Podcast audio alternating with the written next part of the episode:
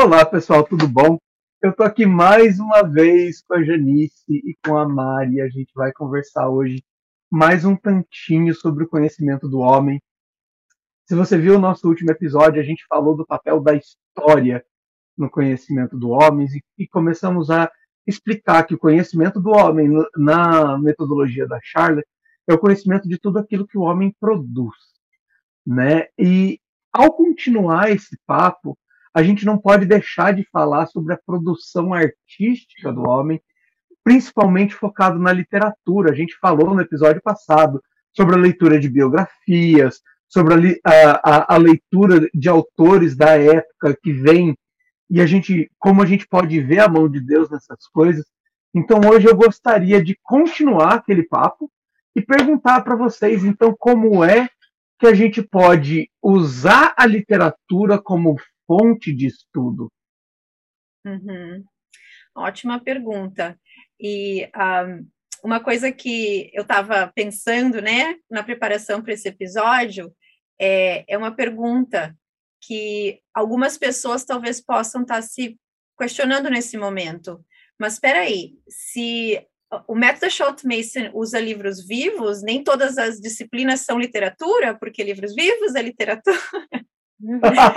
pode gerar uma, uma, uma certa confusão, né? E a resposta curta é não, não, não to, o livro vivo tem é um, é um, livro que tem poder literário, que ele um, apresenta informação e fatos através de contos, de uma forma literária, né? É um livro de boa qualidade, enfim. Mas a disciplina literatura dentro do método da Charlotte tem o seu papel, e é um papel bem importante, como tudo que a gente acredita que é importante na educação dela, né? Mas para esclarecer um pouquinho, um, é, a, a, literatura ela começa lá, né, na primeira série, acompanha até a criança se formar no ensino médio.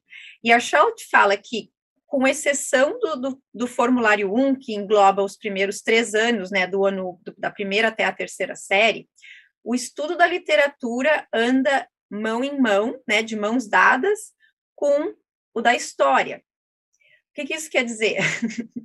que quando a gente planeja os livros, as obras literárias que nós vamos ler, a gente tenta achar obras literárias que foram escritas ou por autores que viveram no período histórico que nós estamos estudando, estudando e nós vamos entrar mais a detalhe, detalhes quando a gente falar uh, de cada, cada disciplina, o método de cada disciplina, mas só para dar uma visão geral, uh, nós buscamos então autores que viveram naquela época, que estão escrevendo sobre aquela época, ou uh, histórias que se passem naquela época. Então, autores, de repente, até um autor moderno, contemporâneo, mas que domina aquele assunto, que se interessa por aquele assunto, que pesquisou e que colocou, uh, escreveu uma obra literária que se passa, não sei, na Guerra Civil ou durante algum outro, uh, alguma outra parte da história. Então, uma é... obra de uma obra de ficção, né? Isso, uma obra literária, um romance, uma obra de ficção. Isso, uhum. obrigada. então, é, esse seria o, o, o, o, primeiro foco da literatura. E por que, que a Charlotte fala, com exceção dessas primeiras três séries? Porque nos primeiros três anos a gente vai estar tá focando em contos e fábulas. É, contos de Esopo, por exemplo, um, ou, ou, existem tantas fábulas, tantas fábulas maravilhosas. Então a gente vai estar tá nutrindo a mente da nossa criança com essas histórias que elas talvez possam ter um pouquinho mais de, é, de poder usar a imaginação delas, contos de fada, que, que tem ali um, um cunho moral, mas que não está assim largando nelas, né? Não está moralizando elas, mas elas estão tendo esse contato, né? E, e claro, um, a, a Shout inclui mitos o Peregrino e tantas outras obras. E eu acho que se ela tivesse viva hoje, ela, nossa, teria tantas mais para incluir, porque a gente não pode descartar bons livros modernos, digamos assim, comparando com os clássicos, né? Porque se nós formos parar para pensar, um livro que é considerado clássico foi moderno na época em que ele foi lançado. Sim. né? Então, nos dá esse, essa oportunidade de, de poder explorar uma gama bem maior de, de opções, né? A Charlotte fez recomendações na época que ela era viva com aquilo que estava disponível e ao alcance daquele tempo, né? E hoje nós temos uh, mais opções, o que às vezes acaba nos deixando um pouco mais confusas. Mas eu queria destacar, Mari, que essa, essa parte de, de ser. A minha filha está no formulário 1, né? Uhum. E de ter esse contato com as fábulas e os contos, como isso uh, gera imaginação neles, mas mais do que isso, gera neles o entusiasmo com a leitura. Então, isso fortalece uhum. ainda mais o hábito de ler.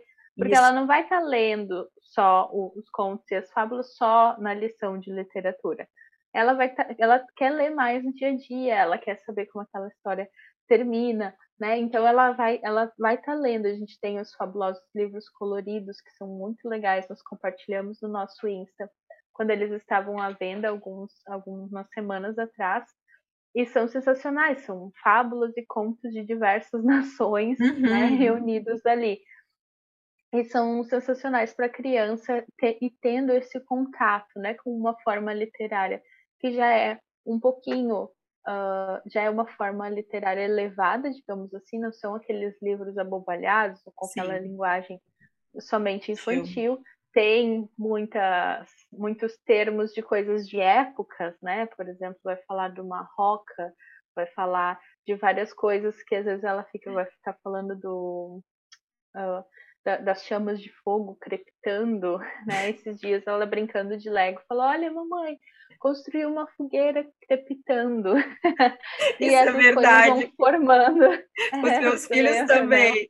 lendo Robin. Hood vão formando a linguagem delas. Então, mais do que isso, o papel da literatura é formar a linguagem da criança. Então, uhum. nesse estudo da linguagem, elas precisam ter contato com essas literaturas ricas. No formulário 1, são contos e fábulas, mas contos muito bem escritos, né, que vão despertar a imaginação e vão fazer com que elas aprendam. Ela não precisou pegar um dicionário, fazer um método de extenso uh, uh, leitura e decomposição do texto para descobrir o que era crepitar.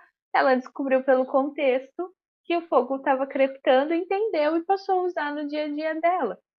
Então, no método da Charlotte, a gente não vai fazer essa dissecação do texto literário, né? As crianças continuam lendo e narrando, para que elas vão, uh, para que aquele conhecimento vá se tornando parte delas, né? O estudo uhum. da gramática aí já tem outra outra participação, mas o estudo da literatura é simplesmente a literatura, né? Se deleitar com a literatura, que hoje as pessoas às vezes não sabem mais fazer isso, não conseguem entender uma leitura, entender um clássico, contar aquilo novamente, relacionar aquilo com a grande questão da literatura é você mesmo conseguir fazer essa própria relação.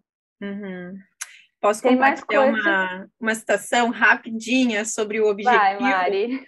Ah, sabe que eu adoro minhas citações. É uma citação do volume 6 da Charlotte, que ela diz: o objetivo dos estudos literários não é dar aos alunos informações precisas sobre quem escreveu o que, quando e de quem, mas dar-lhes uma noção da amplitude da época, não apenas da grande Elizabeth, aqui ela está se referenciando à rainha Elizabeth, né?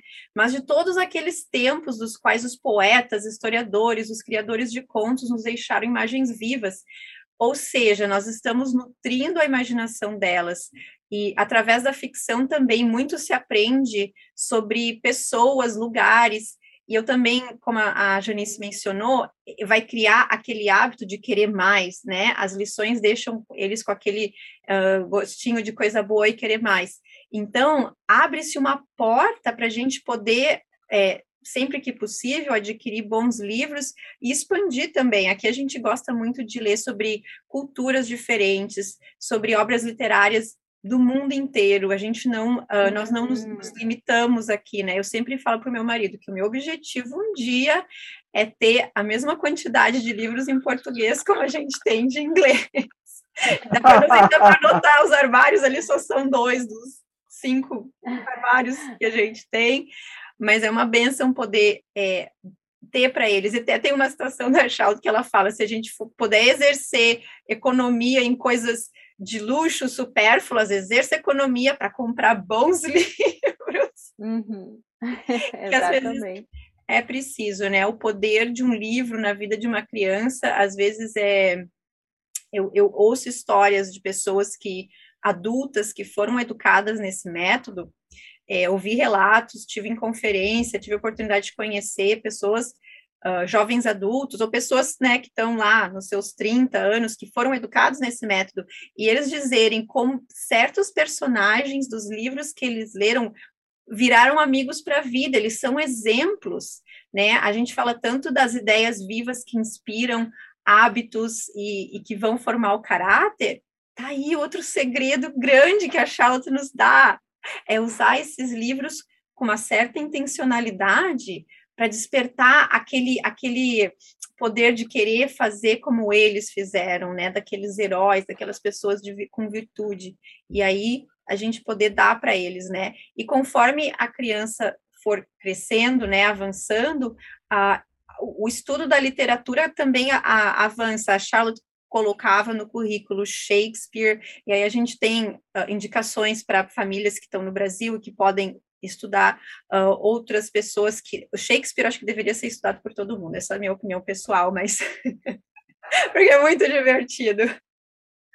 Mas ela também faz é, o estudo da literatura inglesa, o estudo da literatura brasileira e portuguesa é muito rico, a gente não deve também descartar, mas aí quando a criança já estiver lá pela sétima, oitava série, e no ensino médio, ela fala nenhum livro didático mas uma variedade ainda maior, abrangendo cartas, memórias, autobiografias, livros de viagem.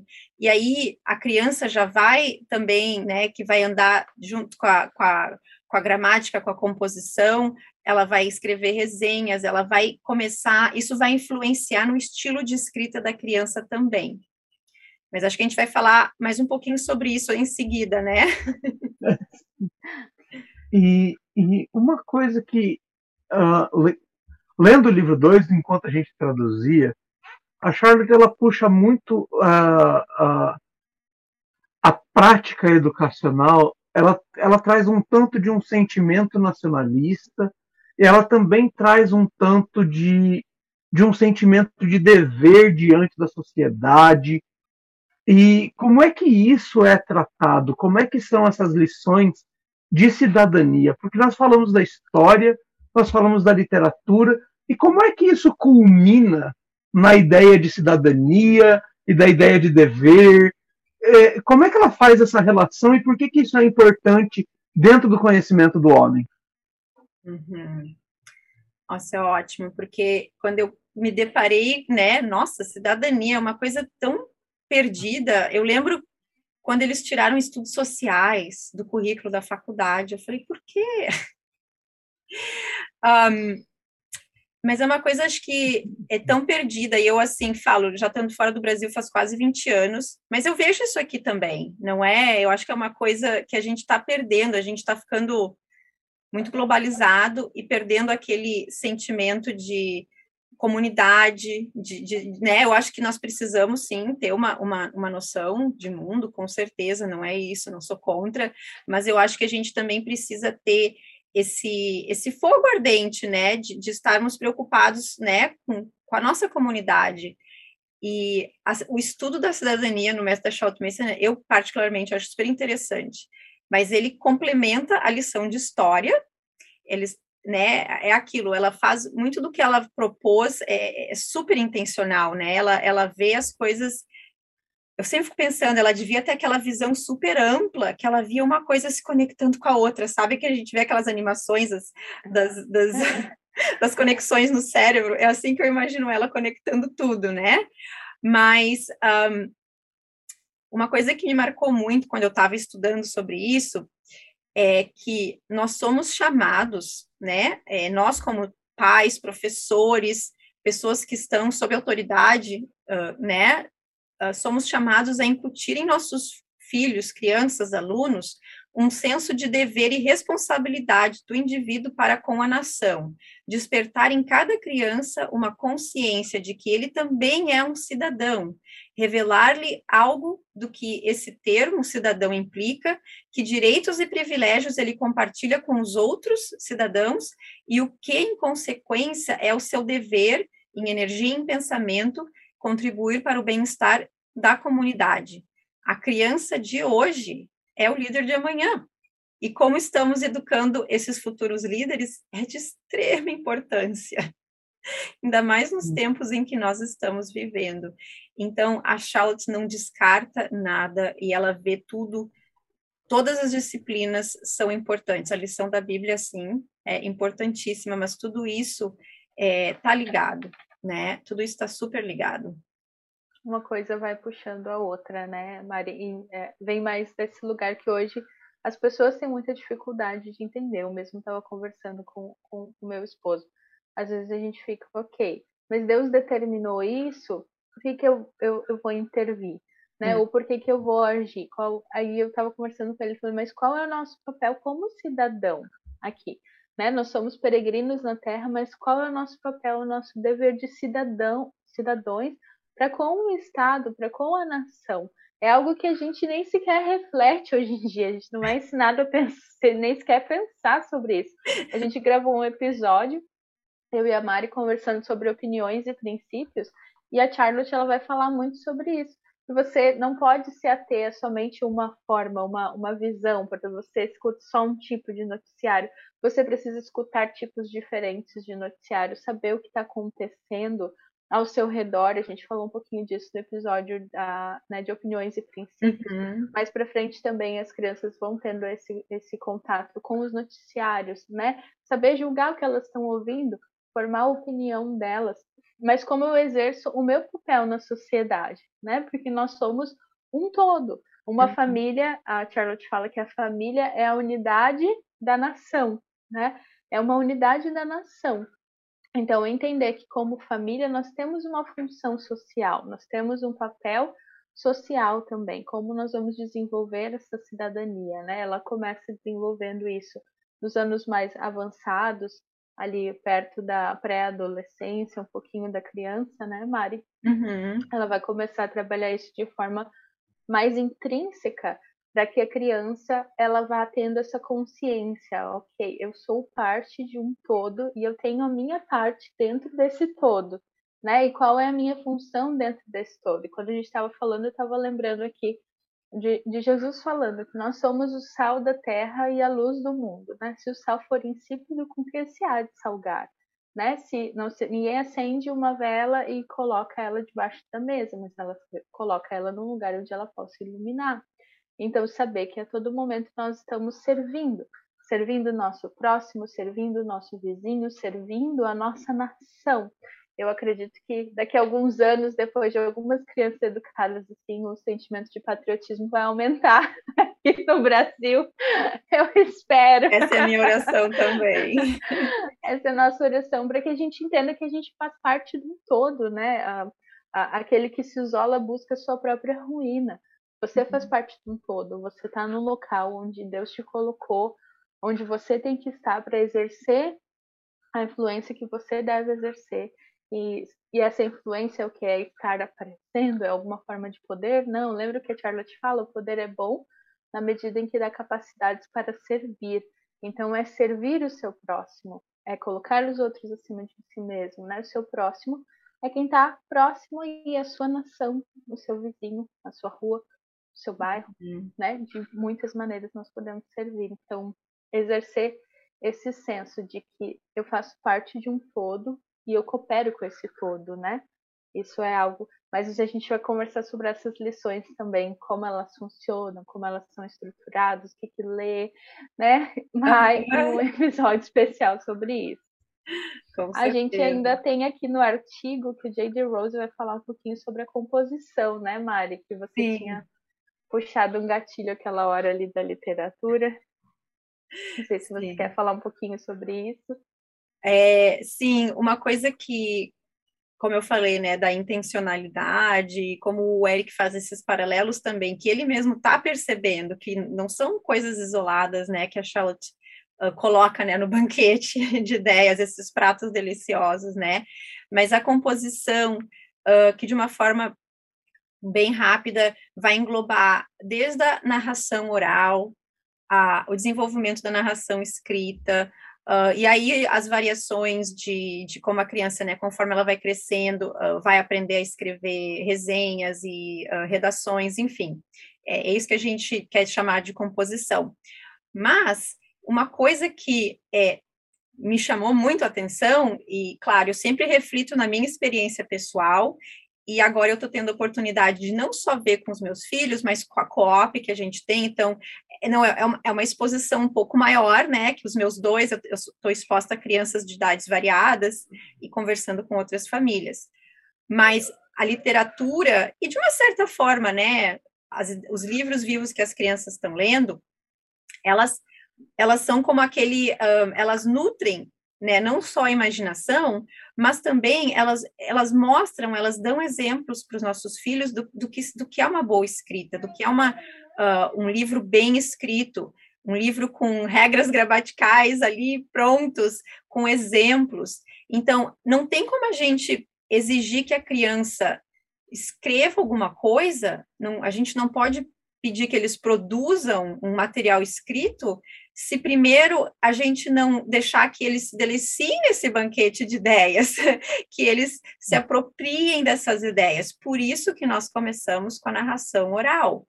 Eu até vou encorajar as famílias que estão uh, transicionando para o método da Charlotte com crianças mais velhas, qualquer idade, seja 10, 11, 12, 14, 15, a começar com a narração oral, antes mesmo de começar a pedir resenhas e redações, uh, porque a criança precisa passar por esse trabalho de organizar, de selecionar, de ruminar, de ponderar, que nós sempre encorajamos vocês de fazer a sua narração depois dos episódios uh, e ver que não é fácil, mas é um hábito a ser treinado. E com paciência, perseverança, tato, vigilância, é possível de adquirir. Exatamente. E tudo começa na, na narração. Sim. Né? Então, estimule a narração. Nós já gravamos um episódio especial sobre narração, se você não escutou ainda. Foi ao ar essa, essa, essas últimas semanas. Então, escute esse episódio específico sobre narração para que você tenha uma ideia de como tudo isso funciona e comece a praticar, né? Porque é de uma forma muito mais simples do que a gente possa imaginar. Às vezes a minha filha ela escreve cartas para alguém ou escreve no, no caderninho dela alguma coisa e ela presta atenção, ela coloca vírgulas, ela coloca pontos, ela presta atenção numa forma que ela quer compor algo, simplesmente pela influência que ela tem da literatura, da história dos livros vivos, de tudo isso. Então, e ela tem sete anos, né? E permitir uhum. Que eles se deliciem com esse banquete de ideias vivas é, é o grande segredo para a composição. O que mais que, a, que o J.D. Rose falou nesse artigo aí, Eric? Acho que dá para a gente falar mais uma coisinha antes de encerrar. Então, o, o J.D. Rose encerra o, o artigo ali falando sobre a abordagem da arte na metodologia da Charlotte. Como é que isso é feito e qual é a importância de desenvolver as habilidades artísticas da criança nesse método? Uhum. Então, ela vai começar ah, não falando de técnicas de pintura, né? O foco principal das lições de arte não é que a criança uh, desenvolva uma grande técnica de pintura, mas que ela aprenda a apreciar uma obra de arte, que ela aprenda a se uhum. deleitar com as obras de arte. Então, como que ela aprende? Apreciando. Parece é, é tão simples, mas ao mesmo tempo é tão profundo né? As lições de arte, elas são muito simples. É, é realmente a criança olhar, você dá um tempo para que ela fique com aquela imagem ali, observando tudo que chama a atenção dela. Mas como que elas aprendem? Apreciando. Então, é tão simples, mas a gente não tem noção do que as crianças são capazes de observar. Se você deixar ela ali cinco minutos ah, se a sua criança não tem esse hábito, comece com menos minutos, né? uhum. né? Não vamos massacrar elas no poder de atenção, porque é algo que elas precisam para isso. Então, que ela fique olhando para aquela obra de arte, para aquela composição, e depois ela te conte, ela narre o que ela percebeu. A minha filha, ela narra se como que estava o tempo, se o sol estava se pondo, se o sol estava nascendo. Eles conseguem fazer observações e relações com tudo que eles aprenderam, às vezes com hum. fato histórico, porque as roupas deles são daquele, daquele jeito, então eles devem ter vivido na tal época, às vezes uma questão de clima, tá muito nublado, eu acho que tá vindo uma tempestade aí, então eles conseguem ter essas percepções e essas relações que às vezes nem nós teríamos se nós dermos esse espaço para que eles apreciem, né? E depois perguntamos o que você vê, né? O que você vê, o que te chamou a atenção? E deixa que eles narrem. É simples assim, né? Tomando gosto por apreciar as artes. A arte, mais para frente, ela vai também andar junto com a história e junto com, a, com o compositor, o estudo dos compositores clássicos. Então, se nós estamos estudando um período na história, nós escutamos aquela composição, nós apreciamos obras de arte de pintores que viveram naquela época e que para que a criança ela tenha o quê? Aquele contato com um conteúdo de quem estava vivendo. Então, ah, quem estava vivendo naquela época estava escutando Mozart, estava apreciando tal e tal pintor, e ela vai conseguir ver como os pintores retrataram a sua própria época também, né? Mas o primeiro passo é o quê? Permitir que a criança se deleite em apreciação. Essa é a, a grande questão, o grande X da história.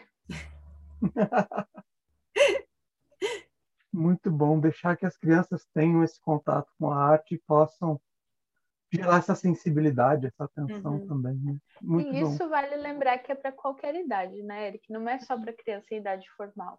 Você ter obras de arte pela sua casa, ter um quadro de, de obras de arte espalhados pela casa, né? Charlotte fala que as paredes da casa deveriam ser cheias de belas pinturas, tanto pinturas de textos bíblicos quanto pinturas uh, de pintores uh, famosos, né?